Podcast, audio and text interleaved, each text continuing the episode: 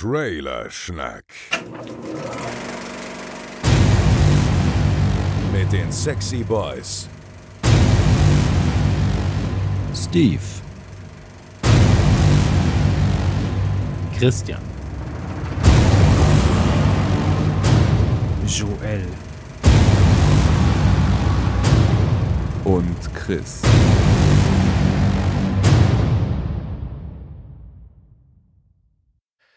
Herzlich willkommen zu Trailerschnack Folge 59, die Heldenfolge. Und ähm, ja, dann begrüße ich doch den äh, Helden in dieser Runde. Hallo Steve. Ich habe mich jetzt gerade schon gefragt, wie du da überleiten willst. Äh, und äh, du hast dich natürlich für die einzige richtige Wahl entschieden. Die einzige richtige Variante, meine ich. Äh, ich bin der Held der Stunde sozusagen. Hallo Joel, ich freue mich, dass ich hier sein darf. Ja, als hätte ich dich eingeladen. Ja, na klar. Ich freue mich auch, dass ich hier sein darf. Nee, ich freue mich einfach, dass wir dieses Projekt hier haben und ich hier sein darf und dass wir es vor allem hinbekommen jetzt mal wieder. Es war ja ein bisschen Dürreperiode. Letzte Folge hat lange auf sich warten lassen. Dann haben wir sie so ein bisschen quasi als Einspieler-Episode gemacht und äh, jetzt freue ich mich, dass wir wieder richtig reden, weil äh, das macht doch am meisten Spaß. Ja, absolut.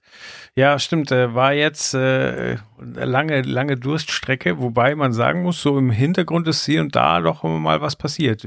Ich war ja zum Beispiel beim Krempelcast zu Gast. Ja, das stimmt, das stimmt. Das war auch. Äh, Unter anderem. Genau. Ähm, ja, und das ist viel in der Mache, aber ja, wird auch mal Zeit, dass wir hier wieder ein bisschen Output in, in ich sag mal, gewohnter Konstellation abliefern.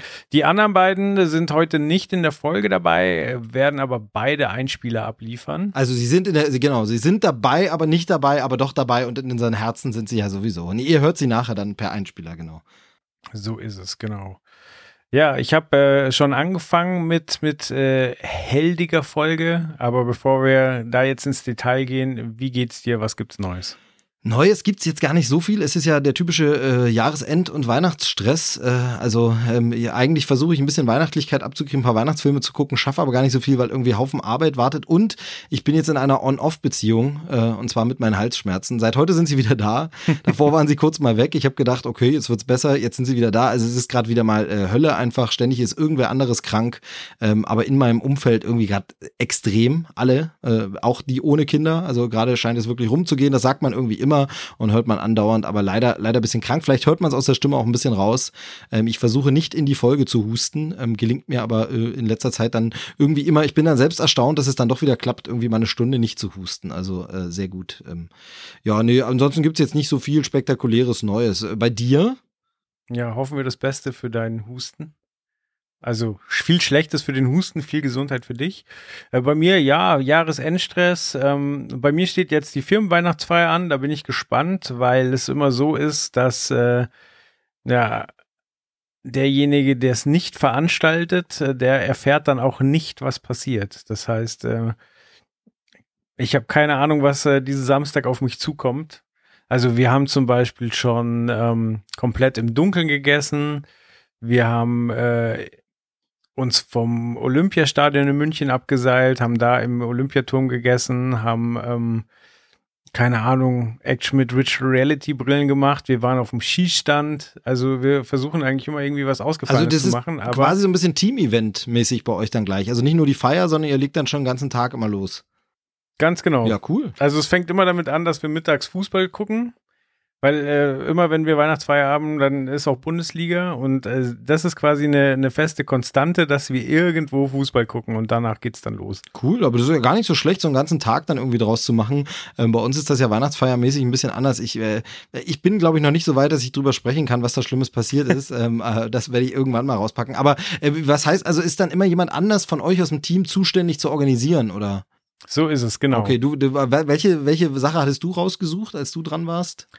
Ich war letztes Jahr, also bei mir war es ähm, hier die Virtual Reality Geschichte, quasi mit, mit VR-Brillen rumballern und Bomben entschärfen und, und vom Hochhaus springen und so weiter.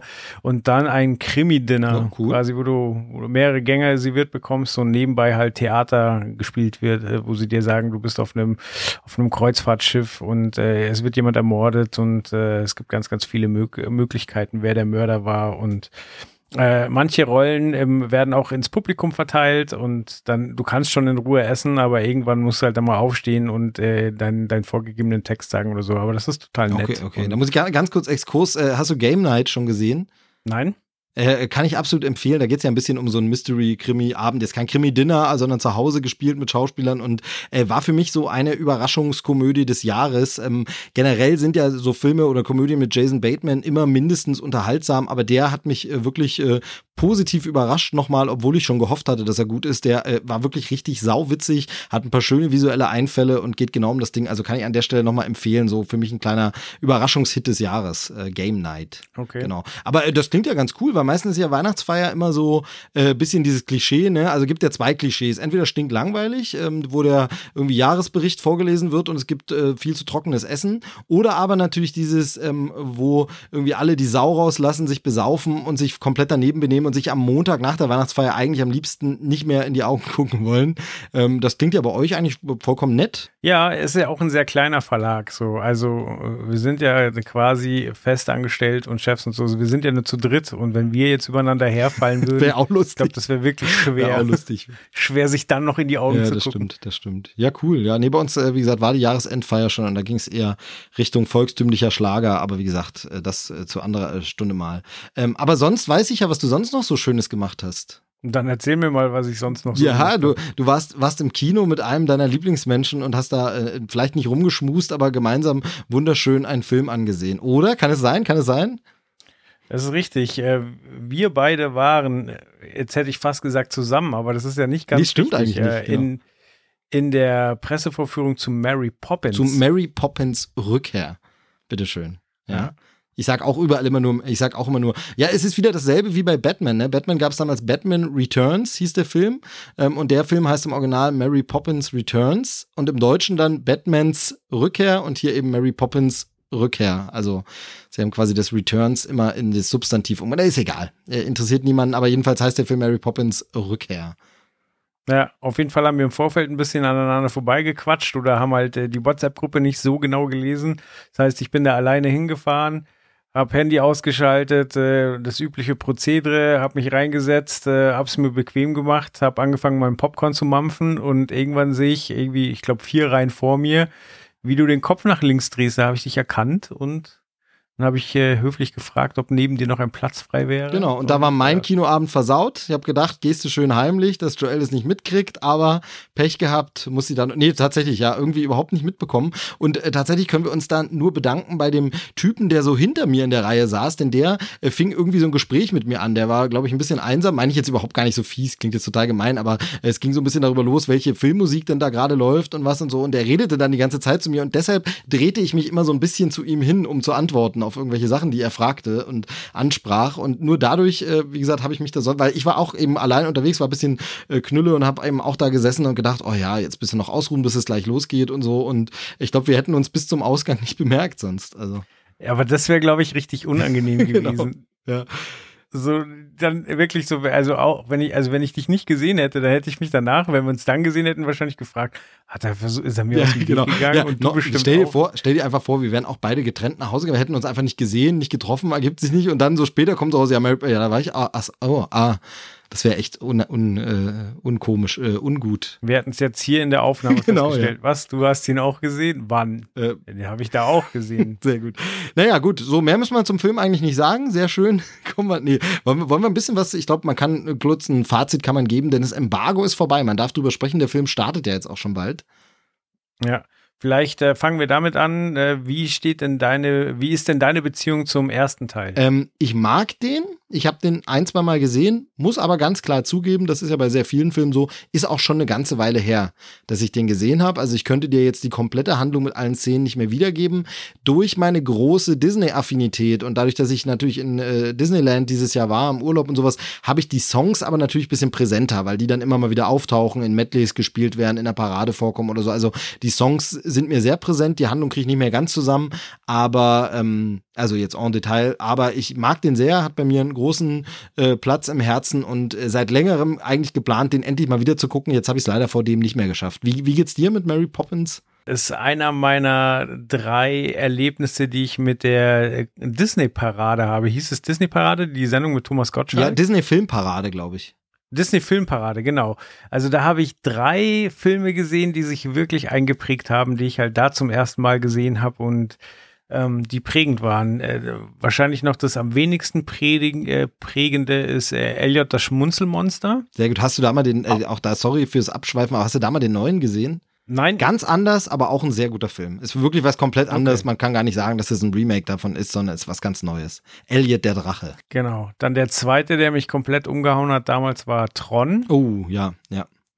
Nicht so gut gealtert, aber Kult einfach und äh, Fortsetzung allein wegen des Soundtracks genial. Also äh, für mich Kult, steht bei mir auch im Regal, mag ich auch. Ja. Da ist leider noch so, dass Jeff Bridges als verjüngt nicht so gut ja. aussieht wie dann später bei den Marvel-Filmen. Aber dadurch, dass es ja auch eine digitale Kopie in der Handlung ist, äh, finde ich, ist das verzeihbar. Das später ja, aber er ist auch ganz am Anfang, ist so eine Rückblendenszene quasi zu sehen. Und da soll er in ja. der realen Welt, und da finde ich es dann wirklich ein bisschen störend. Im, im Computer finde ich es gar nicht schlimm, weil genau wie du schon sagst, er soll ja da digital drin sein, ist überhaupt kein Problem. Aber in der Realszene, wo man nochmal die Kindheit sieht, wie dann der Vater verschwindet, das ist ein bisschen, ah, da, da haben sich keinen Gefallen getan. Ja, ich meine, gut, sie mussten ja irgendwo anfangen, um dann zu dem Level, wo wir heute sind, äh, zu gelangen. Und wer weiß, wie wir in ein paar Jahren die Effekte von heute sehen. Ja, definitiv. Genau. Äh, genau, und der dritte war halt dann Mary Poppins äh, mit, mit ganz tollen Songs wie ähm, Jim Chimney oder. Ja, oder superkalifragilistisch expialigetisch, glaube ich, ne? Ist ja. es im Deutschen, weil es ist ja irgendwie im, im Englischen, glaube ich, allegoric oder so am Ende und im Deutschen ist es irgendwie getisch, also das ist ein bisschen anders übersetzt. Äh, irgendwie dachte man, das klingt eher nach einem deutschen Wort dann. Richtig. Und äh, ja, oder ein Löffelchen voll Zucker und äh, fand ich damals wahnsinnig toll. Und äh, ja, man merkt halt, dass der Film schon einige Jahre auf dem Buckel hat. Also die Vaterfigur ist schon sehr, sehr streng und hat halt einen Stock im Arsch. Genau, aber spielt auch zu einer Zeit, wo das ja so war. Also das kann man jetzt nicht nur dem Film vorwerfen, sondern auch die Handlung, zu der das spielt. Da waren ja Väterfiguren, glaube ich, schon noch so. Richtig. Genau. Ich habe heute erst gesehen, dass äh, Disney die Handlung äh, anders angelegt hat, vom Zeitpunkt her wie der Originalroman. Und äh, genau, genau. der Charakter ist wohl auch im Roman ganz anders gezeichnet. Naja, auf jeden Fall hatte ich ein bisschen Angst von der, vor der Fortsetzung, weil ja, das ist schon eine ganz schöne Bürde. Und äh, wir beide hatten das Thema ja schon mal bei, bei Blade Runner auch. Ähm, wie soll denn so eine Fortsetzung nach so vielen Jahren aussehen? So, also einerseits soll sie ja das keine Ahnung, so das Feeling heraufbeschwören, was du damals hattest. Andererseits sind halt die Sehgewolken und Gewohnheiten heute ganz andere. Und ich muss sagen, die Fortsetzung hat das echt gut hinbekommen. Also auch die Mary Poppins ähm, ist äh, zauberhaft und man kann sich in sie verlieben. Und äh, auch der Soundtrack ist toll, auch wenn ich jetzt nach dem ersten Hören sagen würde, er kommt wahrscheinlich nicht an das Original ran, aber das wird auch die Zeit zeigen. Aber so im Großen und Ganzen, äh, es wird den Kindern früher oder später wieder eine Message mitgegeben und äh, ich hatte eine gute Zeit. Ja, kann ich so unterschreiben. Ich will es gar nicht so auswalzen, weil äh, dafür sind andere Podcasts da. Also wirklich nur, ich fand den auch richtig, richtig gut. Zauberhaft ist schon genau das richtige Wort. Also Emily Blunt ist einfach, also man muss schon sagen, so ein bisschen Crush kriegt man auf sie schon. Sie ist einfach wirklich, äh, zauberhaft ist einfach das beste Wort dafür. Man kann es gar nicht anders beschreiben. Macht das ganz toll. Mich haben aber auch die anderen Darsteller sehr überzeugt. Also sowohl die Kinder, ähm, insbesondere aber Ben Wishaw, den fand ich da wirklich gut als, äh, als den Vater jetzt eben hier. Und äh, bei den Songs äh, finde ich auch, sie sind fantastisch geschrieben. Sie sind ähm, äh, und das trifft eigentlich den ganzen Film, auf den ganzen Film zu, um, auf eine wirklich gute, positiv gemeinte Art und Weise altmodisch. Also das sind wirklich so Songs, die man auch auf einer Disney-Parade heute jetzt wieder hören könnte. Ähm, und äh, was so diese Eingängigkeit angeht, kann ich dir versichern. Also ich höre jetzt seit äh, gestern wirklich äh, den Soundtrack rauf und runter in der deutschen und englischen Fassung und die ersten Ohrwürmer sind da. Also die Lieder bleiben dann schon hängen. Ähm, ich glaube, da, da sind auch ein paar Evergreens drin, die wir noch länger, die uns länger begleiten werden. Und ähm, ich finde, der ist wirklich rundum gelungen, hat vor allem Respekt vor dem Original, ist eine würdige Fortsetzung und ist tatsächlich so wie Blade Runner äh, eben auch, das gelingt, so eine Fortsetzung, wo man sagt, ja, wenn man schon fortsetzt, dann bitte so. Ja, absolut. Also Genau. Und es ist dieses, was ich ja immer wieder kritisiere, statt so Prequels und Quatsch oder so, macht doch einfach, wenn, dann einfach eine Fortsetzung. Weil eine Geschichte weitererzählen, jedes Leben geht nun mal weiter und da passieren Menschen auch wieder neue Dinge. Deshalb finde ich weitererzählen immer legitim. Aber stell dir vor, sie hätten jetzt zum Beispiel irgendwie so ein Prequel gemacht. Äh, wie war die junge Mary Poppins? Wie ist sie zu der geworden, die sie jetzt ist? Das alles Quatsch. Es ist schön, dass die Figur ähm, so mystisch ist, wie sie ist und dass wir jetzt einfach eine Fortsetzung sehen, wo sie wiederkommt. Ähm, das, das gefällt mir sehr, sehr gut. Und äh, von daher daher, ich, also ich kann den nur empfehlen, ist glaube ich richtig schön ist. Ich hätte gesagt Weihnachtskino, aber ich glaube, er läuft genau nach Weihnachten bei uns an in der Woche. Äh, Starttermin, ja, wobei steht hier 20. Dezember habe ich gefunden. Ah, okay, dann haben sie doch, es kann sein, dass er mal danach geplant war, aber dann ist er direkt vor Weihnachten noch. Also da kann man, während man äh, quasi aufs Christkind oder den Weihnachtsmann wartet, glaube ich, mit den Kindern schön noch mal reingehen. Ähm, also ich fand, das ist richtig tolles Familienkino. Ja. Aber es ist interessant, dass, äh, ich meine, die letzten Jahre waren bei Disney ja zum Winter hin immer geprägt von Star Wars und jetzt haben sie halt gerade keinen, dass sie dann äh, keinen Marvel-Film hinterher schieben, sondern mit Mary Poppins kommen, fand ich dann schon erstaunlich. Ich weiß nicht, wann ja, die Schön und das ja. Biest gestartet ist, aber ich glaube, das war hier im Frühjahr, Ich glaube, es war, ja, kann, da bin ich mir gar nicht mehr so sicher, aber kann sein, ja. Also, aber ich finde eben auch, also der große Unterschied zu sowas wie Die Schöne und das Biest ist eben, das hier ist jetzt eben auch nicht wieder so eine 1 zu 1 äh, Verfilmung, nochmal das gleiche, nur sieht's anders aus und so, sondern es ist schon eine konsequente Weiterentwicklung. Ähm, es reicht aber, das muss man eben sagen, so wie ich jetzt mich an Mary Poppins noch erinnere, das reicht als Wissen. Du musst jetzt nicht den Film direkt davor nochmal gesehen haben, weil es nahtlos ineinander übergehen, die Szenen, ähm, sondern es sollen auch einige Jahre ja vergangen sein, handlungstechnisch und von daher ist es wirklich ähm, eine schöne, konsequente Fortsetzung und ist deshalb auch wirklich nochmal was anderes anderes als diese anderen Disney-neue Sachen, die es jetzt so gibt. Also wer da so ein bisschen Vorbehalte hat, äh, es ist wirklich was Neues, was Frisches. Ja. Das besteht ja bei einem anderen Film, der jetzt demnächst von Disney kommt, ein bisschen die Gefahr, dass das halt wirklich eine 1 zu 1 Nacherzählung ist, was ich persönlich jetzt gar nicht so schlimm finde, aber dir dann wahrscheinlich sauer aufstoßen wird. Also wir haben es jetzt gar nicht äh, den Trailer mit reingepackt, weil heute ist ja unsere große Heldenfolge, aber äh, ich rede von König der Löwen. Ja, genau. Also das ist so ein bisschen, ich bin da, ich bin da einfach etwas hin und her gerissen. Also natürlich gibt es immer wieder neue Varianten und ich habe das auch schon an anderen Stellen schon öfter mal ähm, besprochen. Ähm, zum Beispiel Radio Nukular hatte, glaube ich, mal ein Thema nur Remakes und so besprochen. Da hatte ich das auch nochmal gesagt. Generell ist dagegen ja eigentlich nichts einzuwenden. Das macht jedes Theater. Das inszeniert einfach nochmal wieder Romeo und Julia und sagt, wir machen jetzt aber unsere Version und wollen es nochmal und für jede Generation neu. Das ist schon okay. Aber manchmal frage ich mich halt so ein bisschen, wenn du diese Möglichkeiten hast, das Universum auszubauen, warum denn dann so gleich oder warum denn so anders? Also Schön und das Biest ist ein Beispiel. Den Film kann man nicht wirklich komplett schlecht finden, wenn man diesen Trickfilm mag, weil es ist einfach, es ist sehr groß, eins zu eins das Ding, aber geht in vielen Punkten dann eben auch so nicht über das hinaus. Es gibt zwar eine zusätzliche Szene, aber das Charakterdesign ist anders und man fragt sich dann so ein bisschen, ja, aber warum genau habt ihr das gemacht? Es ist so ein bisschen wie eben immer wieder äh, das viel zitierte äh, Psycho-Remake Remake von Gus Van Sant, wo man einfach sagen muss, ja, das ist eins zu eins die Kameraeinstellung nachgefilmt. Natürlich ist das deshalb nicht plötzlich schlecht, weil das war ja gut, was Hitchcock da gemacht hat. Aber man fragt sich so ein bisschen, aber warum gibt man dafür so viel Geld aus? Warum ist das jemandem so wichtig, das zu machen? Mhm.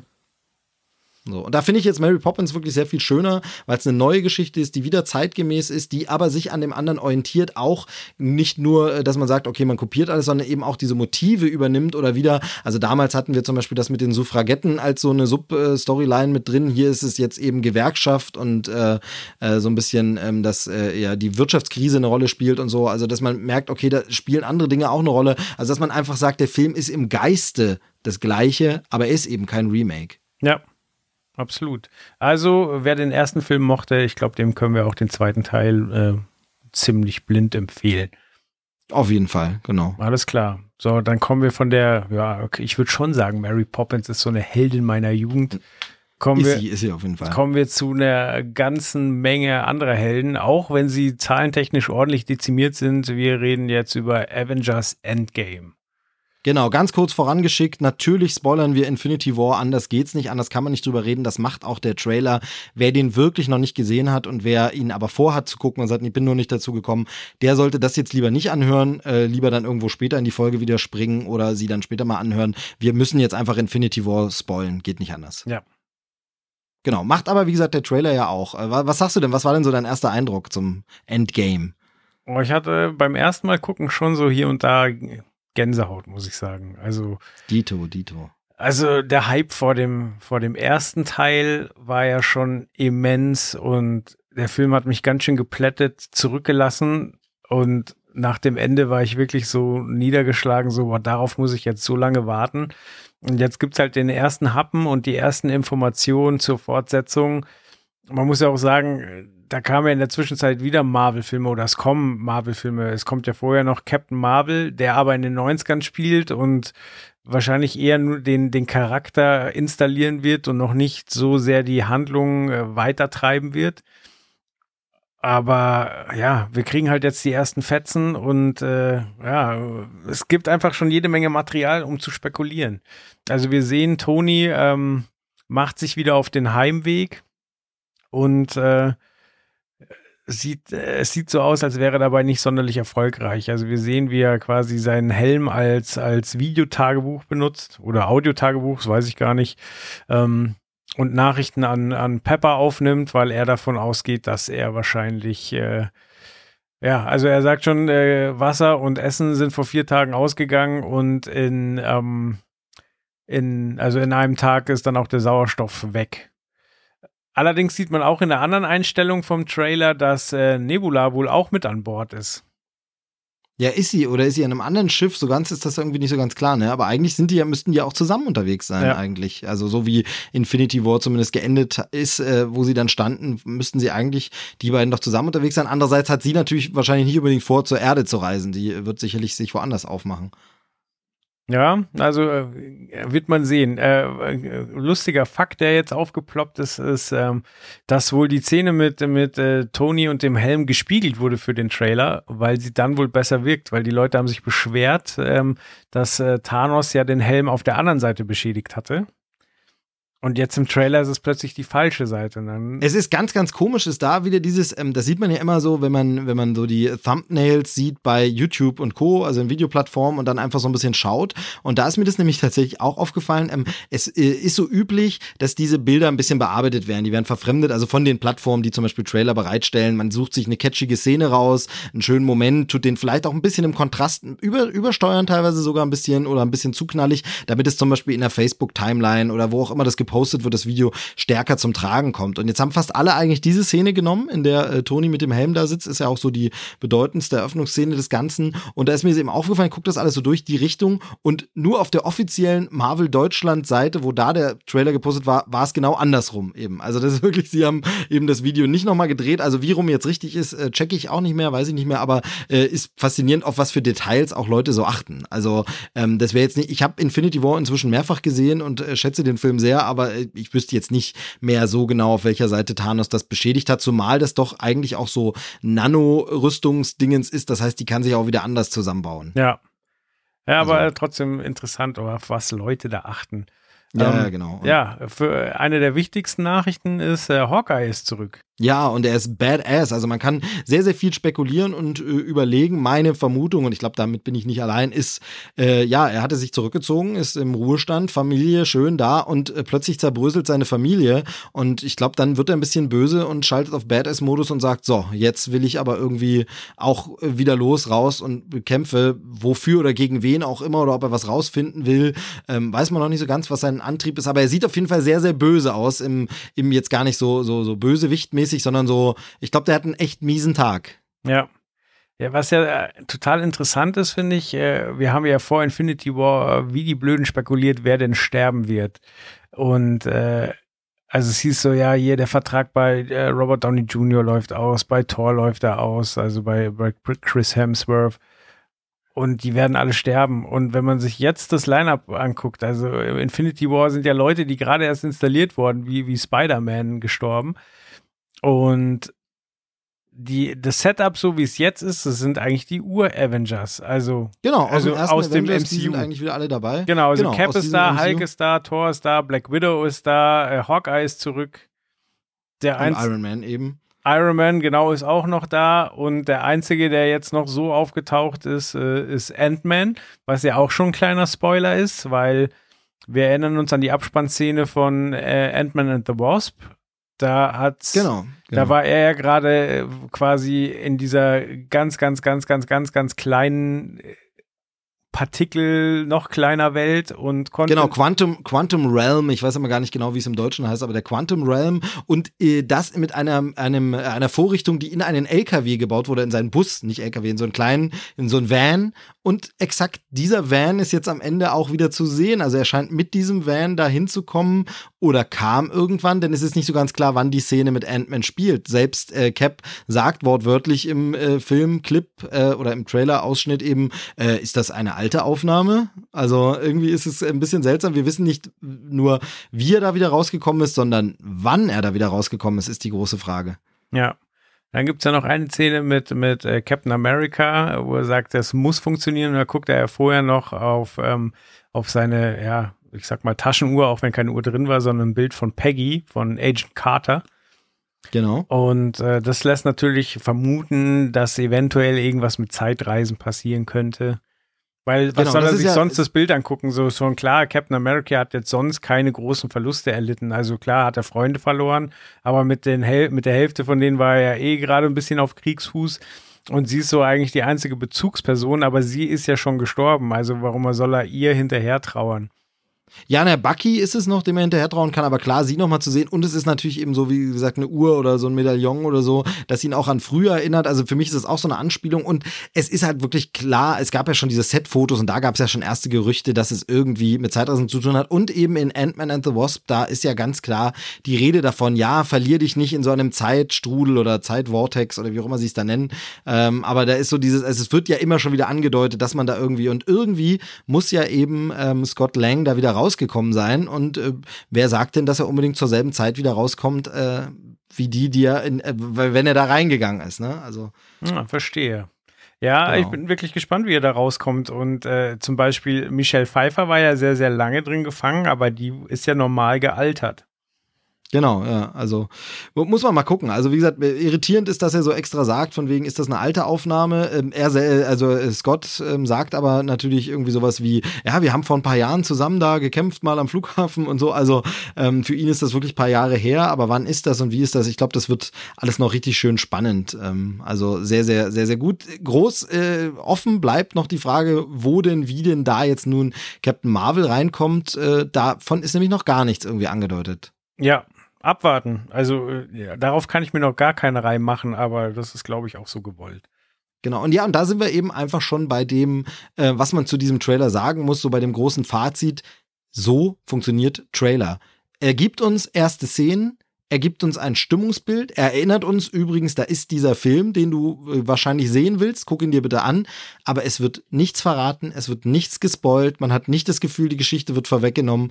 Und ich finde das wirklich ganz, ganz großartig, wie Marvel, Disney da auch das Marketing äh, sich also traut, das Marketing zu machen. Eben nicht auf diese stumpfsinnige, wir verraten alles Methode, also es gibt da gerade andere Studios, die veröffentlichen fünfminütige komplette Szenen aus einem Film als Trailer oder die schneiden äh, Trailer zusammen, in denen wirklich die ganze Handlung zusammengefasst wird und so. Und Marvel traut sich, wir haben es damals ja thematisiert, auch bei einem Infinity War, einfach im Trailer auch in Anführungsstrichen, ich meine das hier aber gar nicht so böse, zu lügen und uns einfach mal eine, was Falsches vorzuflunkern, was im Film dann gar nicht vorkommt, einfach um uns den Spaß am Film nicht zu nehmen. Und das finde ich, äh, da kann man als Fan nur absolut dankbar sein. Ja, richtig. Also wir freuen uns drauf. Äh, losgehen tut's äh, in den USA am 26. April. Ich denke so um den Dreh rum. Bei uns müsste es ähm, 25. sein, genau. Und zwar wurde mit dem Trailer nämlich, äh, sie machen im Grunde den ähnlichen Move wie bei Infinity War. Er war in den USA ein bisschen später angekündigt. Jetzt sagen sie, hey, wir ziehen ihn für euch vor am 26. Und äh, das Vorziehen bedeutet einfach nur, dass sie es mit dem internationalen, unter anderem deutschen Start angleichen. Da bei denen aber Filme am Freitag starten und bei uns Donnerstag haben wir dann doch sogar noch einen Tag Vorsprung. Das heißt, bei uns startet er am 25. April. Schön Amis spoilern. Haha. Ja, genau, kannst du danach machen im Grunde, genau. Ja, so fangen Weltkriege an. Na gut, dann machen wir da einen Haken drunter und kommen zum nächsten Heldenepos. Ähm, ein Superheldenfilm der ganz, ganz anderen Sorte. Und zwar die Fortsetzung von Unbreakable und Split. Genau, was ein Stück weit, ein Stück weit fast auch schon ein Spoiler ist, aber im Marketing machen sie das jetzt schon so und man kann es gar nicht mehr verhindern, als das zu spoilen, denn als Split in die Kinos gekommen ist und angelaufen ist, da war noch nicht klar oder wurde nicht vorher im Marketing verraten, dass das die Fortsetzung zu Unbreakable ist, ähm, sondern das gab es quasi als Überraschungstwist ganz am Ende des Films. Aber jetzt geht man ins Marketing oder im Marketing äh, in die Vollen, muss man auch machen, anders kannst du es jetzt nicht bewerben.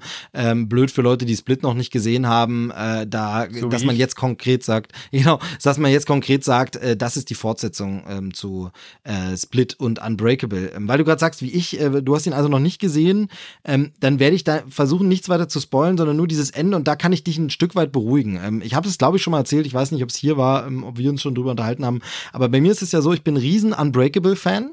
Ich finde den Film großartig, ist einer meiner Lieblingsfilme. Ich finde die ganze Kameraarbeit dort super. Ich finde, wie damals dieses Comic-Thema da ins Realistische übertragen wurde, lange bevor es diese Art von äh, Superheldenfilme gab, die wir jetzt heute so kennen. Es gab natürlich Comic-Verfilmungen, nicht sowas, aber ich finde den einfach ganz toll. Ganz kurz, wie findest du Unbreakable? Äh, habe ihn damals im Kino gesehen, hat mir gut gefallen, habe ich aber seitdem, glaube ich, nicht mehr am Stück komplett gesehen. Okay. Aber gar nicht abwerten, äh, sondern es hat sich einfach nicht ergeben. Aber ich habe ihn genau, in Erinnerung. Ja ja, hat man manchmal so Filme, das, das kenne ich auch. Also das, äh, genau. Ähm, und dann kamen äh, weitere Filme von M. Night Shyamalan und ich äh, war immer wieder begeistert und sehr viel länger als viele andere noch dabei und fand die Sachen gut. Ähm, will ich jetzt auch nicht ausführen und jeden Film durchgehen, aber fand ich sagen. Aber dann kam irgendwann die Phase, wo er nur noch Murks abgeliefert hat. Ähm, die Filme wirklich äh, schlecht wurden, teilweise wirklich eine Frechheit, wie die produziert waren und was da drehbuchmäßig auch passiert ist oder auch im Schauspiel. Also The Last Airbender ist wirklich eine Katastrophe. The Happening war wirklich schon schon, schon ganz schön schlimm oder After Earth, äh, um die jetzt nur mal zu nennen. Und dann kam The Visit, ein kleiner Horrorfilm, der so ein bisschen äh, gelobt wurde als, hey, der hat's wieder drauf, der kann's wieder.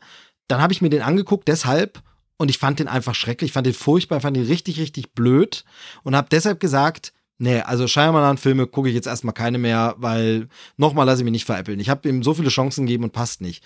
Und dann, und jetzt kommt der Bogen, sorry fürs weiter Ausholen, ähm, war es so, dass mir ähm, Dom so ein bisschen angedeutet hat, ja, Split hat er gesehen, ist gar nicht so schlecht und so, und es gibt da auch noch was. Äh, und dann habe ich gesagt, du, ich habe keine Lust, das zu gucken bitte spoil mich. Spoil es mir bitte sehr gern, ähm, weil ich gucke den sowieso nicht. Und dann hat Dom mir den Film gespoilt, wie gesagt, auf mein Bitten hin. Und nur durch diesen Spoiler habe ich mir den Split überhaupt erst angeguckt. Deshalb war es in dem Fall eben gut, dass ich gespoilt wurde und vielleicht geht man beim Marketing bei Disney jetzt eh nicht aus. Und der Spoiler war eben der, du am Ende des Films kommt raus, das ist in derselben Welt wie Unbreakable. Das spielt in diesem Universum ähm, und es könnte da jetzt noch weitergehen. Das hat er mir dann eben verraten. Daraufhin habe ich mir den Film angeguckt und muss sagen, er ist ein äh, echt guter Thriller. Also er ist beim, in meinen Augen noch nicht so auf dem Level, was eben Shyamalan ganz am Anfang abgeliefert hat, aber er ist ein wirklich guter Thriller und lebt vor allem von der großartigen großartigen Performance von äh, James McAvoy, der eine multiple Persönlichkeit spielt äh, oder ein äh, Killer mit multipler Persönlichkeitsstörung oder wie auch immer man das im Fachjargon nennt. Aber jedenfalls, er spielt mehrere Charaktere in einem und das macht er wirklich brillant. Und allein deshalb ist Split absolut sehenswert. Ähm, und äh, sag mal, Shyamalan lässt sich nicht zu Schulden kommen, macht es gut. Ähm, wobei mir die Pers Verbindung zu Unbreakable immer so ein bisschen holprig am Ende vorkam. Entschuldige, jetzt habe ich lange monologisiert, aber du hast Split also noch nicht gesehen. Richtig, aber ich habe auch gehört, dass äh, tatsächlich die schauspielerische Leistung sehr, sehr, sehr gut gewesen sein muss. Also ist ja auch klar, ich meine, Schizophrene zu spielen ist immer eine Herausforderung, aber da sind es ja anscheinend auch wirklich sehr, sehr viele Charaktere, die er, die er äh, da darstellen muss. Genau, ja. Also äh, sehr unterschiedliche vor allem. Also ist mal ein Kind, er ist mal eine Frau, er ist äh, mal wirklich der Killer. Also das ist schon äh, sehr, sehr interessant. Und wie gesagt, ich fand das Ende dann eben, äh, ohne zu sagen, wie das Ende ist, aber es kommt dann eben die Verbindung zu Unbreakable, die fand ich sehr künstlich. Das wirkt daran gepappt, auch so ein bisschen, als wäre es ein anderes Drehbuch gewesen. M. Night Shyamalan verkauft es jetzt so oder will es jetzt uns so verkaufen, dass das natürlich äh, eine längst geplante Trilogie war und immer so angedacht. Da bin ich mir immer nicht so sicher. Man hat schon so ein bisschen den Eindruck, ja, dass das das Marvel Cinematic Universe so ein bisschen befeuert hat, dass alle Studios jetzt zusammenhängende Welten auf Teufel komm raus machen wollen, wo man früher bei sowas eher vorsichtig war. Und das geht dann halt gern mal nach hinten los, siehe die Mumie. Ähm, und ähm, von daher bin ich da so ein bisschen skeptisch. Aber ähm, sag du mal was zum Trailer und dann sag ich noch was, weil ich kann nicht nur den Trailer beurteilen. Okay. Ähm, ja, äh, der Trailer macht tatsächlich Bock auf mehr. Also A, habe ich wirklich Lust, Split zu gucken und äh, äh, B, bin ich wirklich gespannt, wie sie das Ganze denn auflösen, denn ich hatte Unbreakable so verstanden, dass halt Bruce Willis wirklich ein Superheld ist, äh, dass er mehr Kräfte hat als, als der durchschnittliche Typ. Dann sieht man ja im Trailer, wie, wie sehr ähm, der Charakter aus Split sich auch physisch verändert. Also der äh, ist ja wahnsinnig kräftig und aufgepumpt dann irgendwann. Mm, dann mag ich Sarah Paulson, ähm, die kennt man aus American Horror Story oder 12 Years a Slave. Ähm, mir ist sie das erste Mal aufgefallen bei The People vs. O.J. Simpson. Da hat sie quasi äh, die Anklägerin äh, gespielt, die dachte, sie hat leichtes Spiel und der halt dann so der Fall ein bisschen aus der Hand geglitten ist. Mit einer furchtbaren 80er Jahre oder 90er Jahre Frisur. Also sieht unmöglich aus, aber hat toll gespielt. Und die spielt halt da jetzt die Psychologin, die quasi unsere drei Hauptcharaktere zusammenführt.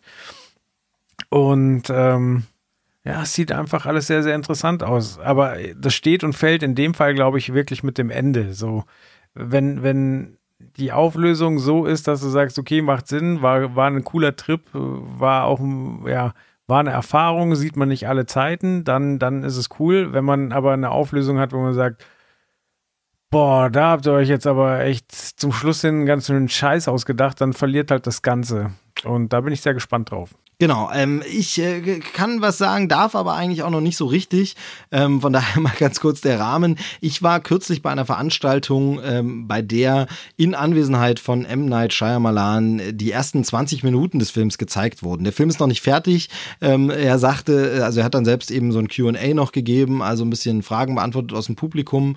Ähm, und er hat halt gesagt, er hätte gerne den ganzen Film natürlich gezeigt. Er findet es auch ärgerlich, dann an der Stelle abbrechen zu müssen, aber Film ist einfach noch nicht fertig und es ging von den Terminen Terminen wohl nicht anders zu schieben, wann er jetzt da nach Deutschland kommt auf so eine kleine Promo-PR-Reise. Äh, ist ja mal ein bisschen komisch, warum man es da nicht anders hinbekommt, aber ähm, deshalb wurden 20 Minuten gezeigt. Es ist aber eben äh, noch ein bisschen so, ja, es gibt ja immer so gern diese Sperrfristen, wo es heißt, bitte erst berichten, wenn der Film dann auch kommt. Wir wollen da noch nicht zu viel vorwegnehmen. Ähm, und deshalb darf ich da auf diese 20 Minuten noch nicht so eingehen, aber ich sage mal, ähm, äh, es äh, zeig, zeigt alles erstmal in eine positive Richtung. Das kann ich an der Stelle schon mal äh, andeuten. Da wird mir, glaube ich, auch beim Verleih niemand böse sein, wenn ich äh, sage, ich glaube, äh, das äh, könnte was werden. Das zeigt ja auch der Trailer. Da hat man schon guten Eindruck. Ähm, also das, was Split angefangen hat, wird hier konsequent fortgesetzt. Ähm, inwieweit man das mag dann, wie es sich von Unbreakable weiterentwickelt hat. Also ich mochte ja, wie gesagt, Unbreakable sehr und finde natürlich die Richtung, in die er sich jetzt entschieden hat, das weiter zu erzählen mit diesem Split-Charakter ähm, wäre vielleicht nicht meine erste Wahl gewesen, aber wie es dann umgesetzt ist, ich glaube, da ist äh, Shyamalan wieder auf dem richtigen Weg, hat irgendwie sein Mojo wiedergefunden und äh, hat es wieder drauf. Vielleicht musste er sich da auch äh, ein bisschen besinnen, keine Ahnung. Vielleicht war auch diese Entwicklung des Marvel-Kinos notwendig, dieses Superhelden-Kinos meine ich, also Superheldenfilme, um das jetzt so erwachsen weitererzählen zu können. Vielleicht wäre das damals auch gar nicht gegangen. Also vielleicht ist da die lange Pause auch sinnvoll gewesen und gut, ähm, damit er das frisch macht. Und und ähm, du hast sie schon angesprochen, Sarah Paulson. Wahrscheinlich hätten wir sie nicht dabei gehabt, wenn es die Fortsetzung damals recht schnell gegeben hätte.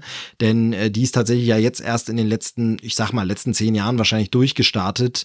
Ähm, von daher, also vorher wäre die da wahrscheinlich nicht dabei gewesen. Und da bin ich auch dankbar. Ich mag die nämlich auch sehr. Ähm, äh, finde das auch eine sehr, finde auch, das ist eine sehr, sehr gute Darstellerin und deshalb äh, bin ich da froh drum.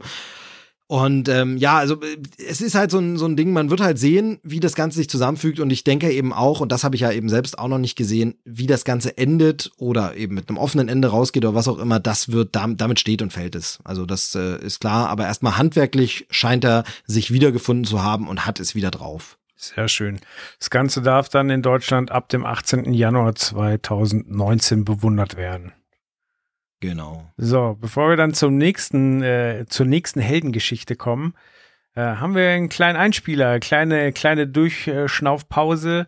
Und zwar der gute Chris, also in dem Fall Faultier Chris, ähm, hat sich die Game Awards angeschaut. Heißen sie Game Awards? Genau, er ist unser, er ist unser Held, weil er sich die Nacht um die Ohren geschlagen hat, kann man oh, sagen. Ja. Ich will nur diesen Heldenbezug wieder, weißt du, so. Ja. Der Held der Nacht. So Helden sind auch immer nachts unterwegs. Das stimmt, ja, war er nachts unterwegs. Ich glaube, hat zwei Stunden geschlafen in der Nacht. Ich bin zu alt für so eine Scheiße. Äh, aber im Club. hören wir doch einfach mal rein, was er zu erzählen hat.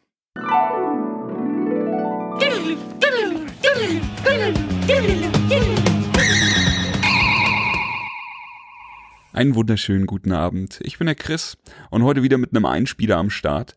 Ähm, langsam habe ich drüber nachgedacht, über welchen Trailer ich denn reden will, denn es gab tatsächlich eine Menge schöne Videospielbeiträge in der letzten Zeit. Das lag auch daran, dass ein gewisser Videospiel-Award, The Game Awards, verliehen wurde und da haben viele Publisher und Studios die Situation genutzt, um sich ins schöne Rampenlicht zu stellen. Allerdings hat Steve dann gesagt, Chris, wieso quatschst du denn einfach über einen, ähm, über einen Trailer, wenn du die ganzen Videospiel-Awards covern könntest? Ich fand die Idee super und genau das wollen wir jetzt hier kurz machen. The Game Awards heißt das Ganze, ähm, ist im Endeffekt für mich jetzt schon mittlerweile sowas wie das Äquivalent zu den Oscars. Also es ist auf jeden Fall einer der großen äh, Videospiel-Awards, die verliehen werden. Ähm, die Show wird produziert und moderiert von Jeff Keighley. Ähm, der hat das Ganze auch schon ein paar Jahre davor gemacht bei den Spike Video Game Awards, daher kennt man das vielleicht schon. Also ich glaube so als The Game Awards wird das Ganze erst ab 2014 ähm, verliehen. Also jetzt quasi dieses Jahr war die fünfte Preisverleihung. Davor gab es es eben schon mal. Und ich bin ein Freund von sowas. Wer Trailer-Schnack schon ein bisschen gehört hat, der weiß, dass Joel und ich schon seit mehr als 15 Jahren aus der Oscar-Verleihung immer so eine Tradition gemacht haben mit Tippspiel und mit Treffen und mit gute Zeit haben. Und ich bin echt glücklich, dass die, dass Videospiele mittlerweile auch bei sowas angekommen sind. Preise gab es dafür immer, aber die Show ist echt hochwertig produziert. Das Ganze wird hier in, in Deutschland dann immer wieder, wie immer, zu unmöglichen Zeiten übertragen. Diesmal war es in der Nacht auf den Freitag um zwei Uhr morgens letzte Woche und es war eine vier Stunden lange Veranstaltung, schätze ich.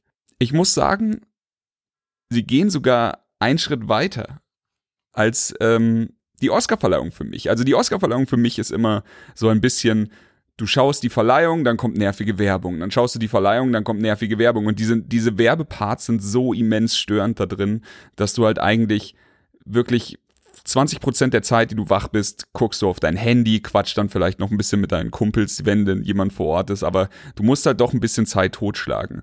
Und sowas hast du hier nicht. Bei den Videospiel Awards ist es so, du hast eine Verleihung und dann hast du eine Spielankündigung, dann hast du eine Verleihung, dann hast du ein kurzes Interview mit jemand, der vielleicht ein Spiel gemacht hat, was dich interessiert.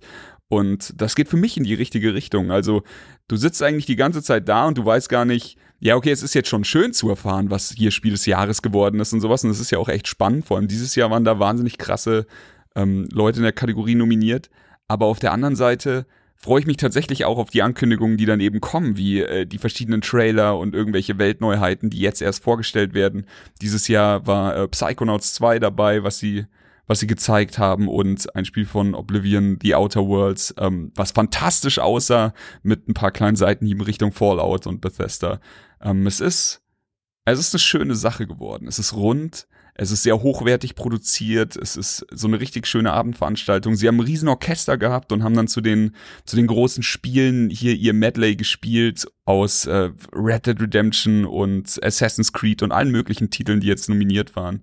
Ich kann nur jedem, der vielleicht ein bisschen Liebe für Preisverleihungen und auch für Videospiele hat, äh, empfehlen. Guckt euch das vielleicht nächstes Jahr mal an oder schaut euch die Wiederholung von diesem Jahr an. Wird man sicher irgendwo als Video on Demand finden. Ähm, zu Trailern habe ich jetzt schon ein bisschen was gesagt. Was man äh, nicht außer Acht lassen sollte, sind natürlich die Gewinner. Also spannendste Kategorie des Jahres, Spiel des Jahres. Und ähm, da waren unter anderem nominiert äh, Red Dead Redemption 2, was ja ähm, von mir letztens auch schon besprochen wurde als der beste Western-Film, der dieses Jahr rauskam. Und eben auch Sachen wie God of War, Assassin's Creed und so weiter. Und äh, überraschenderweise hat God of War das beste Spiel des Jahres gewonnen, was mich sehr freut, denn das war God of War war schon immer eine Herzensreihe für mich und ich fand es sehr mutig, dass sie den Weg von diesem Schnetzel-Brutalo-Spiel zu ähm, gewissem wirklichem Storytelling und äh, diesem immensen Gefühl dafür, diese Persönlichkeit, die sie mit dem, mit dem letzten Teil hergestellt haben, diese Nähe zu den Charakteren und sowas gegangen sind und ja, ähm, auch wenn das Herz vielleicht Celeste gewünscht hätte und der Kopf gedacht hätte, das gewinnt mit Abstand wahrscheinlich Red Dead, bin ich sehr froh, dass das God of War abgeräumt hat. Ähm, Dafür hat Red Dead Redemption noch ganz viele andere Preise gewonnen. Bestes Indie-Spiel hat Celeste gewonnen, was für mich eine riesen Herzensangelegenheit war. Und ansonsten gab's wenig Überraschungen, sage ich mal. Hier bestes fortlaufendes Spiel Fortnite, darüber kann man streiten, aber der Erfolg gibt dem Spiel halt wahrscheinlich recht. Und ähm, ja, als aus Sicht von, von Filmfans vielleicht noch wichtige Kategorie Best Narrative, also beste Erzählung, hat Red Dead Redemption gewonnen, was ja dann äh, auch meinen Einspieler vom letzten Mal ein bisschen befürwortet. das war's von mir. Ich wünsche euch viel Spaß mit dem Rest der Folge. Die Jungs haben einige geile Trailer. Ich weiß gar nicht, ob sie mich am Anfang oder am Ende abspielen. Auf jeden Fall liebe Grüße an Steve und Joel und auch äh, über die Brücke jetzt rüber zu Chris, zum anderen Einspieler. Viel Spaß mit dem Rest der Folge und reingehauen.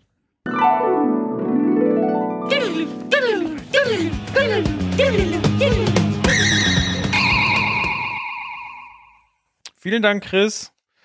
Ja, Ja, vielen Dank. krass, oder? Also er vergleicht ja wirklich mit den Oscars. Ähm, ich selber habe es Ja, jetzt gar nicht gesehen. Ähm, kenne auch nicht alle Spiele. Dann die großen Blockbuster sind mir natürlich ein Begriff. Ich find's spannend. Ich find's spannend. Also es zeigt halt die, die Wertigkeit, die Wichtigkeit von Games und das merkt man ja auch wirklich in der Berichterstattung. Wenn man so ein bisschen in diesem Popkulturellen unterwegs ist, merkt man einfach, wie wichtig Games äh, geworden sind und dass es da so eine Veranstaltung gibt, die so ein bisschen, ja, fast schon Oscar-Status hat, äh, finde ich gut, vernünftig und richtig. Ähm, und ich habe tatsächlich mitbekommen, dass es ein bisschen Bass um die Veranstaltung gab. Also so auf Twitter und Co. ist mir das als äh, Hashtag schon äh, des häufigeren untergekommen. Also das muss ich schon sagen. Das stimmt. Und äh, ja, wenn es so ist, wie, wie Chris es erzählt hat, dass er halt wirklich, äh, du halt nicht mit Werbung erschlagen wirst, äh, sondern, sondern da wirklich Entertainment geboten wird, dann ist das, finde ich, eine gute Entwicklung. Genau, wobei ich da immer sagen muss, äh, da haben wir ja die Lösung bei den Oscars gefunden, das habe ich ja auch schon mal erzählt, äh, hier auch in unserem Oscar-Special. Wir gucken es ja jetzt eben, seit das Kind da ist, immer einfach am Vormittag, also aufgenommen nachts direkt und sobald die Sendung zu Ende ist, gucken wir es dann ganz normal. Ähm, dann hat man auch nicht den durchgemachte Nacht-Jetlag und da kannst du die Werbung natürlich wunderbar vorspulen. Da sind die Oscars wirklich sehr viel erträglicher geworden seitdem. Man ist aber nicht ganz live dabei natürlich.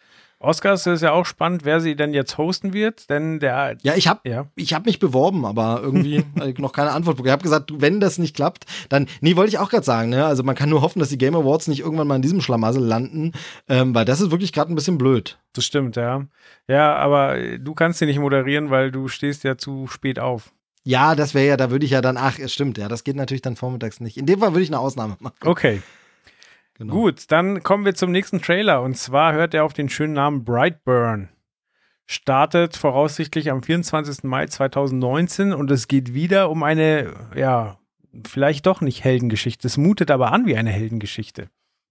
Genau, und es mutet nicht nur an wie eine Heldengeschichte, irgendeine Heldengeschichte, sondern wie eine ganz bekannte Heldengeschichte. Und das geht so weit, dass dieser Trailer sogar, ich habe es nicht nochmal überprüft, aber vom Gefühl würde ich sagen, eine ähnliche, wenn nicht die gleiche Schriftart verwendet wie eine Heldengeschichte oder der Trailer oder die äh, Promo-Artworks dazu, nämlich die Heldengeschichte von Herrn äh, äh, Karl L., ne? Superman. Genau, ja, also genau, es genau. sieht halt wirklich so Smallville-esque aus. Also mit, mit dem Metroiden, wo dann ein Kind gefunden wird bei der Familie, die sich so sehr ein Kind gewünscht, äh, gewünscht hat und das dann ein bisschen auch als ein, ein ja, Wunder ansieht und halt dann das Kind aufzieht, irgendwann feststellt, dass äh, das Kind doch zu einigem mehr imstande ist, als einfach nur ein Kind zu sein. Es hat Kräfte. Und äh, ja, einmal sehen wir Elizabeth Banks als Mutter, was mich gefreut hat, weil ich die eigentlich immer ganz gerne sehe, auch wenn ihre Filme nicht immer die, äh, die Top-Filme sind, äh, äh, finde ich sie sehr sympathisch. Ja, ja, Dito auf jeden Fall. Also der hatte ich auch äh, tatsächlich mal eine größere Karriere ausgerechnet oder ausgemalt mir und irgendwie ähm, hat ist dann ist sie so ein bisschen hat's dann nicht so ganz geklappt. Ein paar so 0815 Komödien gemacht, paar komische Sachen. Aber ich ich meine, das ist jetzt auch nur Geschmackssache. Sie war auch bei den äh, Tributen von Panem dabei und so. Ne? Ja. Ja, dann wird im Trailer tausendmal erwähnt, äh, dass äh, es vom Produzent James Gunn ist. Was nicht erwähnt wird, sind, äh, dass das Drehbuch von Mark und Brian Gunn ist, die äh, Cousins von, von James sind. Und äh, der, der Regisseur ist auch mit, mit äh, James Gunn verbandelt. Äh, der hat zwar keinen Gunn als Nachnamen, der heißt nämlich äh, David Jaro. Oh, das ist wieder ein schlimmer Name. David Sehr gut, ja. David Jaroweski. Und äh, von dem kenne ich ehrlich gesagt ziemlich wenig Arbeiten, aber schaut mal bei YouTube oder bei uns in, in, im Beitrag nach ähm, Guardians Inferno.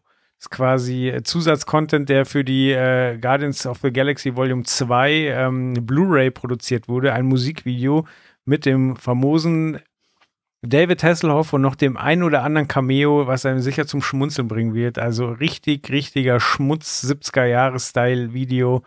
Äh, hat mich zum Lachen gebracht, muss ich sagen. Und das hat er gemacht. Das hat er gemacht, der genau. Regisseur jetzt von Brightburn. Ah, okay. Wusste ich auch nicht. Äh, Siehst du, ich kann bei dir immer noch was lernen. Siehst du, siehst du. Genau, aber wie gesagt, sonst kenne ich seine Arbeiten eher nicht. Ähm, Ja, äh, also wir haben ja schon gesagt, das Ganze hat so äh, richtigen Superman-Geschmack, aber dann in der, im letzten Drittel des Trailers äh, nehmen wir dann doch eine andere Abbiegung, als der Mann, genau, ich, Mann aus Stahl es damals gemacht schon, hat. Genau, ich dachte schon, du unterschlägst das irgendwie so, ja, und dann ist das so, und das ist dieser Film. Da kommt dann nämlich irgendwie, da kommt der Twist so ein bisschen. Also zumindest fand ich das, bis äh, jemand, den wir beide kennen, das für mich ein bisschen zerstört hat. Aber sprich erst mal zu Ende. Echt, so habe ich nicht gelesen. ähm, ja, also es wird dann quasi der Gedanke weitergesponnen, was ist denn, wenn dieser Außerirdische mit der immensen Macht ähm, uns nicht gut gesonnen ist? Also man sieht dann, wie er sehr schnell jemanden attackiert, wie seine Augenroten leuchten und äh, also es wird dann schon gruselig. Genau, er macht quasi mit den Kräften einfach Böses, wobei mir im Trailer nicht, noch nicht so ganz klar ist, vielleicht bin ich auch zu blöd, äh, oder es wird wirklich noch nicht gesagt, ähm, ob der das jetzt wirklich so willentlich macht. Also ist es die Geschichte la Chronicle, ich habe Superkräfte und stelle fest, hey Mensch, kann ich eigentlich auch für was Böses äh, einsetzen? Oder ähm, er wirkt teilweise ja auch so ein bisschen, als wäre er so fremdgesteuert, als wäre er so ein bisschen ähm, eine andere Macht würde ihn irgendwie steuern und er äh, kann auch nichts dafür, sondern dafür wurde er meinetwegen genetisch programmiert oder irgendwie irgendwie hergeschickt, um eben Böses zu tun. Also das kommt noch nicht so ganz raus, soll aber wahrscheinlich auch extra noch nicht verraten sein. Oder hast du es anders gelesen? Äh, nee, ich habe es nicht also anders gelesen. Also ich habe schon äh, so so ähm, verstanden, dass er die Bedrohung ist, aber die äh, die Theorie ist natürlich gut, dass er irgendwie ein trojanisches Pferd ist oder ein Kuckucksei, was genau sowas, ja. was halt dann also wie es bei Species war quasi so, ja, wir, wir mixen hier den Genpool, wobei hier jetzt mit niemandem geschlafen wurde und so weiter, aber quasi ähm, das Ei ist ins Nest gelegt und wenn es groß genug ist, kann es äh, Schaden einrichten.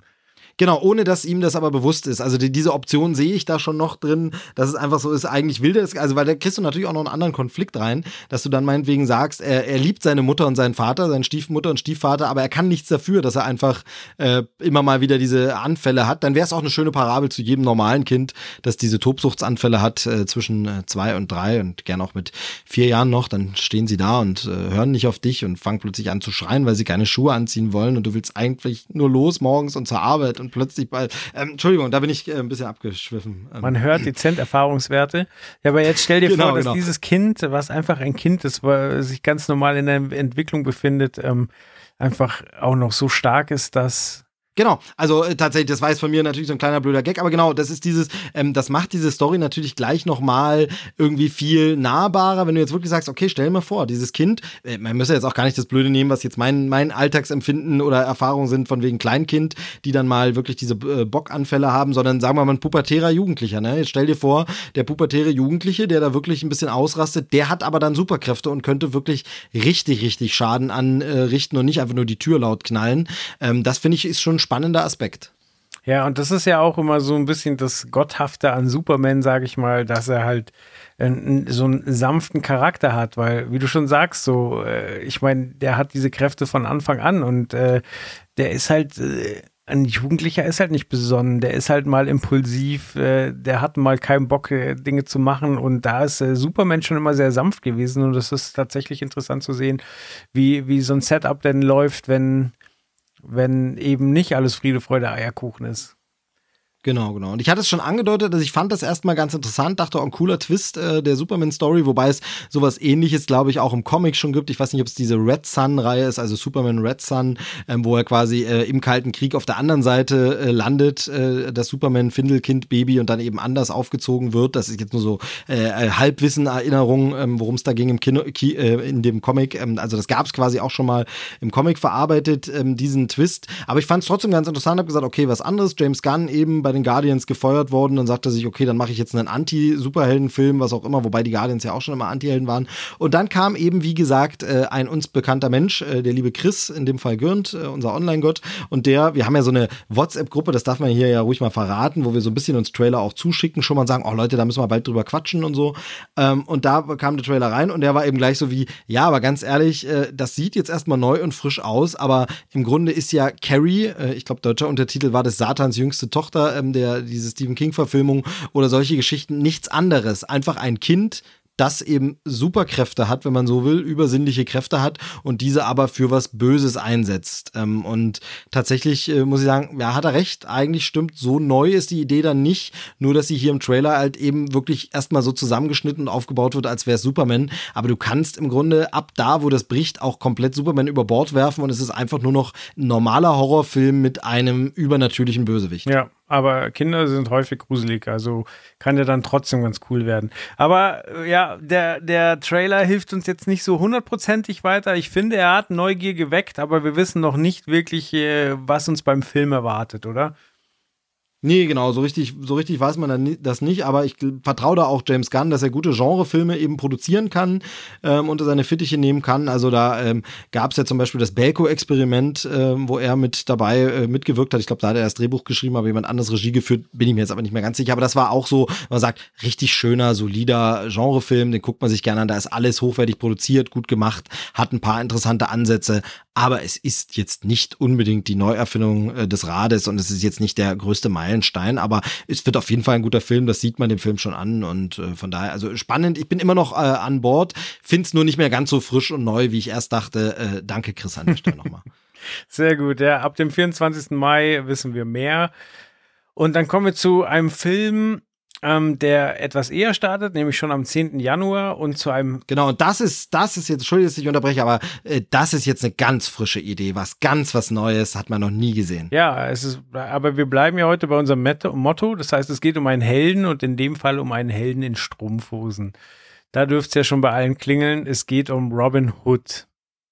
Ich weiß nicht, die wievielte Verfilmung das von dem Robin Hood-Thema ist, aber Du, also jetzt mal 20 locker, wahrscheinlich, wirklich keine Ahnung, aber wahrscheinlich gibt's 50 Robin Hood-Filme bestimmt schon mindestens. Also es ist wirklich krass, mit welcher Regelmäßigkeit das wirklich immer wieder verfilmt wird. Ähm, und das sind ja jetzt nur die großen Sachen. Es gibt ja auch Fernsehproduktionen und kleineres. Also ich, ich glaube, da gibt's, also da sind wir auf jeden Fall locker über die 20 hinaus. Ähm, wie gesagt, wenn nicht sehr viel mehr.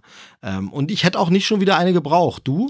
Nee, ich habe die letzte schon ausgelassen. Ich guck gerade, mir fällt der Name nicht ein. Ähm, die mit Russell Crowe. Genau, Russell Crowe und auch Regie war auch der von Gladiator. Äh, Ridley Scott. Genau, danke. Ridley Scott war das, genau. Äh, die habe ich schon nicht gesehen. Hast du, hast du nichts verpasst. Ist so ein bisschen, äh, Ridley Scott kann sein Handwerk und ähm, äh, ist immer so solide und so, aber da ist, ich habe den gesehen und äh, mir ist nichts im Kopf geblieben, wirklich nichts. Also das ist halt so, ja, okay, war halt eine andere, das sollte ja so ein bisschen tatsächlich eine Origin sein oder eine Vorgeschichte und ich glaube ein bisschen realistischer ähm, einfach damals, also ich glaube, da ging es mehr so darum, wir befreien das ein bisschen von diesem mythischen und diesem zauberhaften Märchen, also Märchen ist jetzt falsch, weil es kommen keine Fantasy-Elemente vor, aber so ein bisschen ist der ja so eine mythische Legende und da war es mehr so, wir machen das historisch korrekt, wie könnte es diesen äh, Robin von Loxley denn wirklich gegeben haben, aber es ist wirklich nichts bei mir im Kopf geblieben okay. von diesem Ridley Scott-Film. Okay, ja, also es gibt zwei Robin Hood-Filme, ja, wobei es gibt drei Robin Hood-Filme, die ich mag. Äh, zum einen, ähm, der ist wirklich auf Platz drei, eigentlich ziemlich weit abgeschlagen, aber ich habe trotzdem Spaß damit. Äh, Helden in Strumpfhosen von Mel Brooks. Ja, vielleicht mit die beste Mel Brooks-Komödie. Ähm, der ist einfach saugut. Der ist einfach richtig, richtig witzig. Ja. Dann auf Platz zwei, wow, das ist jetzt schwer. Ja, doch, auf Platz zwei ist äh, die Disney-Verfilmung mit dem Fuchs. Ja, de, mit dem muss ich immer sagen, bin ich immer so ein bisschen, ähm, frage ich mich immer, boah, was, wie, also ich finde die irgendwie seltsam. So richtig hat die mich nicht erreicht. Ich mag aber, dass Reinhard May dort singt in dem Film. Das finde ich irgendwie ganz cool. Also das hat man auch nicht so oft, dass man den damals rangeholt hat, aber irgendwie ist der komisch. Nee, okay, also äh, vielleicht äh, bin ich da auch rechtzeitig rangeführt worden als Kind. Ich ich mag da alles vom Huhn, das Federball spielt, zur, zum Might Marion, die auch ein Fuchs ist, zum äh, dummen Löwenkönig oder also Prinz. Ach, fand ich schon. Genau, ist nicht Peter, Peter Ustinov auch irgendwie noch mit dabei und so? Also es ist schon, es gab schon ein paar coole Elemente, aber ich habe den tatsächlich, da hast du recht, also das Argument zieht, ich habe den sehr spät gesehen, ja, da war ich schon relativ alt. Okay, ja, vielleicht verkläre ich dann auch ein bisschen. Und äh, meine Nummer eins, auch wenn der auch nicht perfekt ist, aber trotzdem äh, ist der mit Kevin Costner. Der ist fantastisch. Also natürlich ist er nicht perfekt, aber der ist fantastisch. Der ist in so vielen Ebenen einfach ein richtig gelungener, typischer Abenteuerfilm der 90er Jahre. Ganz, ganz klasse. Tolle Musik dazu, tolle Schauspieler, tolle Schauwerte ähm, und auch, ähm, also allein Alan Rickman natürlich fantastisch in diesem Film als Bösewicht, aber auch Kevin Costner Morgan Freeman. war, ich würde Genau, ich würde bei Kevin Costner fast sagen, er war nie wieder so gut wie da, wobei man sich drüber streiten kann. Äh, der mit dem Wolftanz ist auch nochmal eine riesen Glanzleistung von ihm gewesen. Aber ähm, ist ein fantastischer Abenteuerfilm, der immer noch funktioniert, finde ich. Der ist, ist richtig gut gealtert. Den habe ich nämlich tatsächlich noch äh, ein, zwei Mal auch in jüngerer Vergangenheit gesehen und der ist richtig gut gealtert, funktioniert immer noch und hat auch einen tollen Soundtrack äh, über den Song hinaus, also den Popsong, der dazu war. Ähm, nicht ohne Grund war die Musik von dem Film ja eine Zeit lang für dieses Disney-Logo, das Disney-Schloss-Logo Logo auf DVDs und äh, VHS-Kassetten, glaube ich, auch noch, war das die Musik, weil das so ein eingängiges, tolles Thema ist. Ich sing's jetzt aber nicht nach. Okay. Ähm, ja, und dann kommen wir jetzt zur Neuverfilmung, die für mich so ein bisschen den, den Vibe verbreitet, den der ein oder andere Guy Ritchie-Film in letzter Zeit äh, verbreitet hat. Also die Sherlock Holmes-Filme von Guy Ritchie, aber auch, äh, was war es, King Arthur? Ja, genau. Genau, also quasi so ein bisschen das Moderne mit, mit einer alten Geschichte zu verbinden. Ähm, die Besetzung finde ich eigentlich interessant. Also wir haben Jamie Foxx als Little John, wobei der mir schon bei den Trailern ein bisschen auf die Nerven geht, weil er halt äh, so ein, also er bildet ja quasi Robin Hood aus. So, also ja, das war in manch anderem Film auch schon so, dass er, dass er ihm was beibringen konnte. Aber also so den, den Lehrmeister-mäßigen, den Jedi-Meister und Padawan-mäßigen äh, Ding hatten wir bei Robin Hood ja eigentlich nicht. Dann haben wir als Robin of Loxley haben wir Taron Egerton, den kennen wir aus ähm, Kingsman. Kingsman, genau. Äh, Kingsman fand ich wahnsinnig überraschend gut. Ich habe die Fortsetzung hier, ich glaube The, The Golden Circle oder wie er hieß. Ja, genau, Golden Circle habe ich noch nicht ich gesehen. Auch nicht. Den ersten fand ich auch gut. Äh, ja, hört man, dass er schlechter sein soll als der erste Teil, leider Gottes. Aber ähm, der erste Teil war wirklich für mich eine große Überraschung, weil es äh, witzig, also ich meine, Samuel L. Jackson als lispelnder Bösewicht kann man eigentlich nicht wirklich ernst nehmen, aber hat dennoch äh, bessere Action als so mancher Bond-Film. Ja, definitiv war ein junges Bond-Update, Parodie, Hommage, alles in einem ähm, und äh, Colin Firth geht immer. Ja, Genau, und da hat er ja auch irgendwie äh, Taron Egerton die Hauptrolle gespielt, des Jungen der da ausgebildet wird. Und der spielt eben jetzt auch den Robin, der ausgebildet wird und der halt dann wahnsinnig gut mit Pfeilen umgehen kann. Ähm, warum ich aber die Besetzung cool finde, ist, weil ich äh, Filme immer mag, wenn Ben Mendelssohn ähm, äh, besetzt wird und der spielt den Sheriff of Nottingham. Und du weißt du, wenn du, wenn du nicht willst, dass ich hier irgendwas erzähle, dann kann ich auch gehen. Ich, ich würde genau dasselbe alles sagen. Ähm, es geht mir nämlich ganz genauso. Ich finde, äh, er ist für mich hier so im Trailer auch schon das Highlight. Also der ist ja so ein bisschen so ein Latecomer irgendwie Voll. in den letzten Jahren startet er richtig durch. Also äh, Rogue One, dann äh, Ready Player One und jetzt ähm, Robin One, nee, Robin Hood. Ähm, und ähm, ich finde auch, der, der, sticht auch im Trailer hervor als äh, schon ganz geiler Sheriff. Also finde ich schon nicht schlecht, weil ähm, Nottingham ist ja schon so die wichtigste äh, äh ja, Gegenspielerfigur. Ja. Und ich meine, gegen Alan Rickman äh, wird keiner anstinken können, aber das ist zumindest eine coole Besetzung. Äh, ich habe auch von Bekannten gehört, äh, die, die bei so Filmumfragen ummachen und äh, denen wurden drei verschiedene kurze Trailer gezeigt und dann so befragt quasi, ähm, äh, welche, welche Variante ihn jetzt am ehesten äh, dazu bewegt hätte, in, ins Kino zu gehen und äh, was vom Trailer hängen geblieben ist, was die markanten Szenen waren. Und das fand ich schon ganz interessant zu sehen, dass da wirklich so analysiert wird, noch bevor man richtig groß ins Marketing geht, nochmal an der Testgruppe auch Trailer auszuprobieren. Aber ähm, ja, was dabei letztlich rumkommt, weiß ich nicht, weil der Trailer war ja jetzt eigentlich schon relativ ausführlich. Und äh, ja, verspricht halt, finde ich, einen ziemlichen No-Brainer. Ich meine, Robin Hood, die Story kennt man sowieso und hier ändern sie halt ein bisschen was. Äh, ich denke, dass die Action nicht zu verachten sein wird. Also es sah jetzt nicht so aus, als würde da nur mit schnellen Schnitten gearbeitet, sondern ich glaube, da wird sich schon Mühe gegeben. Aber ob das was ist, was äh, im, im kollektiven Gedächtnis für länger als einen Monat bleibt, weiß ich jetzt nicht. Ja, jein. es ist so, also ich finde diesen Trailer gar nicht mal so schlecht. Ich finde, der Trailer ähm, überrascht mich, weil er gar nicht so furchtbar ist, wie ich gedacht habe. Denn der, es gab da ja schon mal einen früheren Trailer, ähm, der sah sehr viel schlimmer aus und ich glaube, sie haben da ihre Hausaufgaben gemacht und ein bisschen umgeschnitten. Warum ich Jein sage, ist, vielleicht bleibt dieser Film im kollektiven Gedächtnis, denn äh, und das ist jetzt nicht meine Meinung, sondern das ist einfach nur, was man schon weiß, er muss wohl wirklich unfassbar schlecht sein. Ja? Also er soll wirklich eine totale Katastrophe sein. Der Film hat aktuell, ich habe es jetzt extra nochmal nachgeschaut, um eben nichts Falsches zu erzählen, er hat bei Rotten Tomatoes, was ja so eine Metacritic-Maschine ist, die das zusammensucht, aktuell 16 Prozent.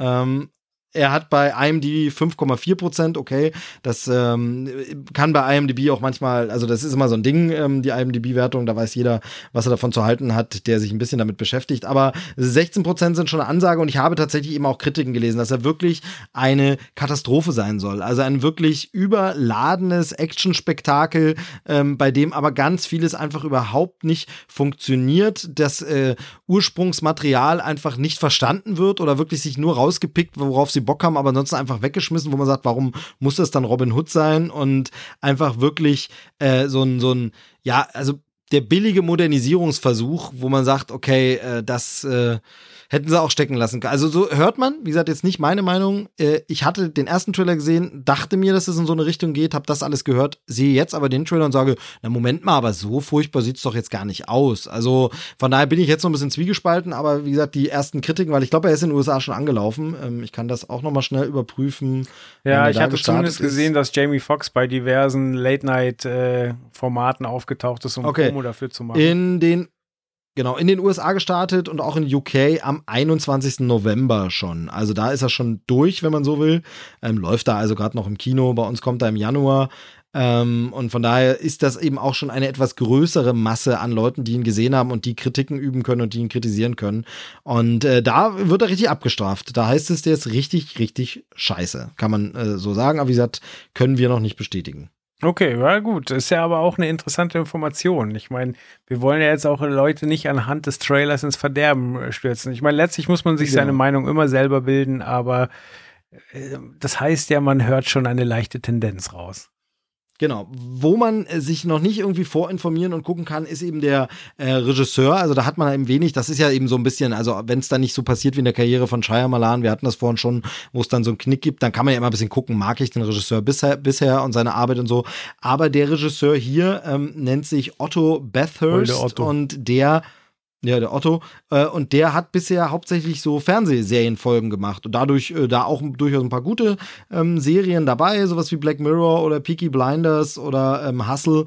Aber da kann man eben wenig ablesen, ob das jetzt also ob das jetzt gut ist oder nicht, oder das sind halt so Serienepisoden. Ne? Aber ich glaube, das ist immer so ein, so ein spannender Punkt in so einer Karriere. So, du lieferst im Fernsehen gut ab und dann geben sie dir halt Budget für einen Film. Und wenn du halt dann verkackst, bist du halt gleich wieder weg vom Fenster. Aber wenn du was reißt, dann gibt es halt das nächste große Budget.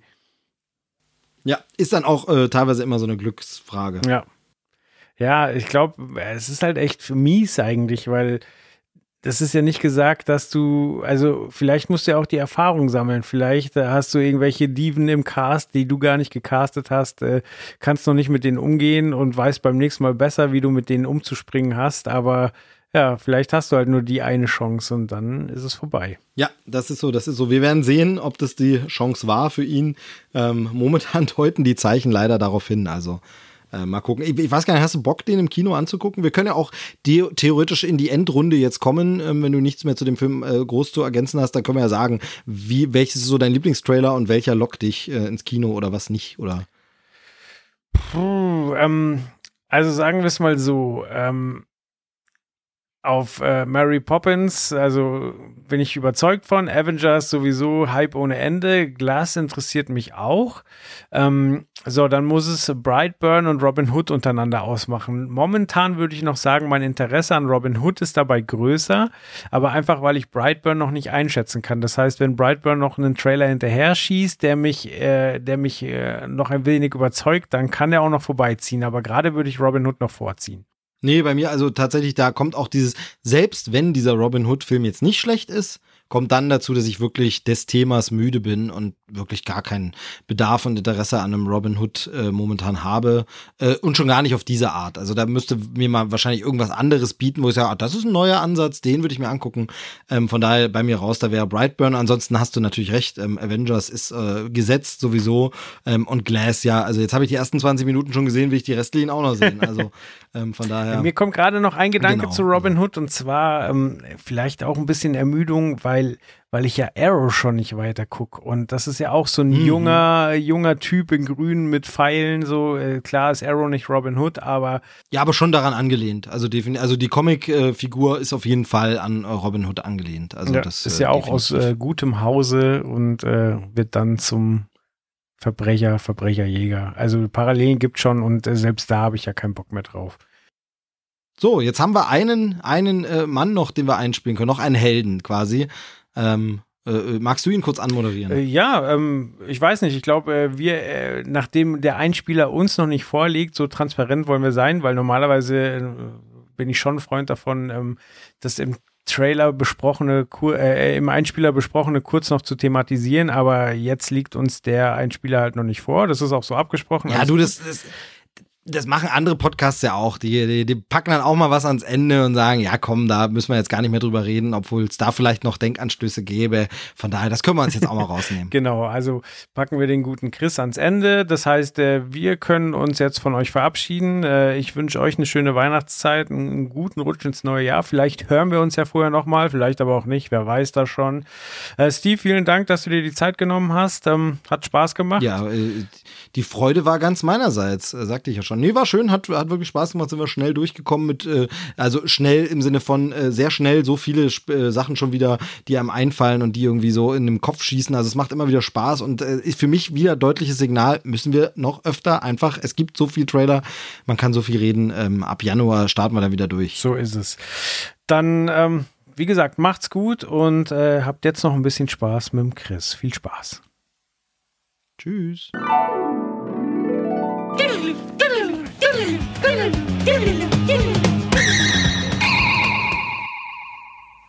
Hallo Steve, hallo Joel. Vielen Dank, dass ich die letzten Worte hier in diesem Trailerschnack haben darf. Und eigentlich muss ich ganz ehrlich gestehen, ähm, habe ich mir Mortal Kombat 11 ausgesucht, nur dass die Leute, also die Leute, die das hören hier derzeit, ja, also quasi du da draußen am Empfangsgerät, dass du dir den Trailer anschaust von den Game Awards zu Mortal Kombat 11. Am 17. Januar ist es soweit, da gibt's dann quasi den ersten Reveal, Gameplay-Reveal. Und zum Trailer kann man gar nicht so viel zu sagen. Ähm, geile Mucke, schön unterschnitten, ähm, kleine Kampfsequenz zwischen Raiden und äh, Scorpion, dann kommt das Mortal Kombat 11 Logo. Es ist einfach schön asozial brutal. Und wer Mortal Kombat kennt, der weiß, früher waren Mortal Kombat Spiele halt, also ich sag mal so eins bis drei definitiv. Ab vier war es schon besser, aber eins bis drei waren keine richtig guten Kampfspiele. Es waren halt einfach nur brutale Kampfspiele. Und ähm, spätestens würde ich sagen, seit Mortal Kombat 9, aller, aller spätestens seit Mortal Kombat X, ähm, gehört Mortal Kombat mit zum Besten, was das Kampfspielsegment zu bieten hat. Ähm, hat mit Tekken und Co. den Boden gewischt und ich glaube, einzig und allein, zumindest was amerikanische Kampfspiele angeht oder amerikan-westliche Kampfspiele angeht, ähm, kann Street Fighter, äh, Street Fighter, ja doch, es ist kein westliches Kampfspiel, aber es ist das westlichste Kampfspiel äh, unter den östlichen Kampfspielen. Ähm, kann eigentlich die Street Fighter-Reihe mithalten. Also Street Fighter und ähm, Mortal Kombat sind für mich eigentlich die Genre-Könige, wenn man jetzt von äh, SNK-Sachen absieht. So, das war es eigentlich auch schon, Freunde. ich habe euch wirklich nicht viel zu dem Trailer zu sagen. Ich wollte einfach nur, dass er dabei ist, dass man sagen kann, wir haben Mortal Kombat 11 im Trailer, äh, im Trailerchen ähm, als Trailerchen dabei. Und ähm, ja, ansonsten äh, folgt mir auf Instagram, ne? Instagram.com slash Gott. Ich sammle da die Follower, so wie das Scorpion. Ähm, schöne Haken. Nein, jetzt mal ernsthaft. Guckt euch den Trailer an. Schönes Ding. Freut euch mit mir auf den Reveal. Ähm, am 17. Januar ist es soweit. Und ähm, ich hoffe, ihr hattet viel Spaß mit dieser Ausgabe von Radio Nukular. Ich küsse eure Augen. Bis dann.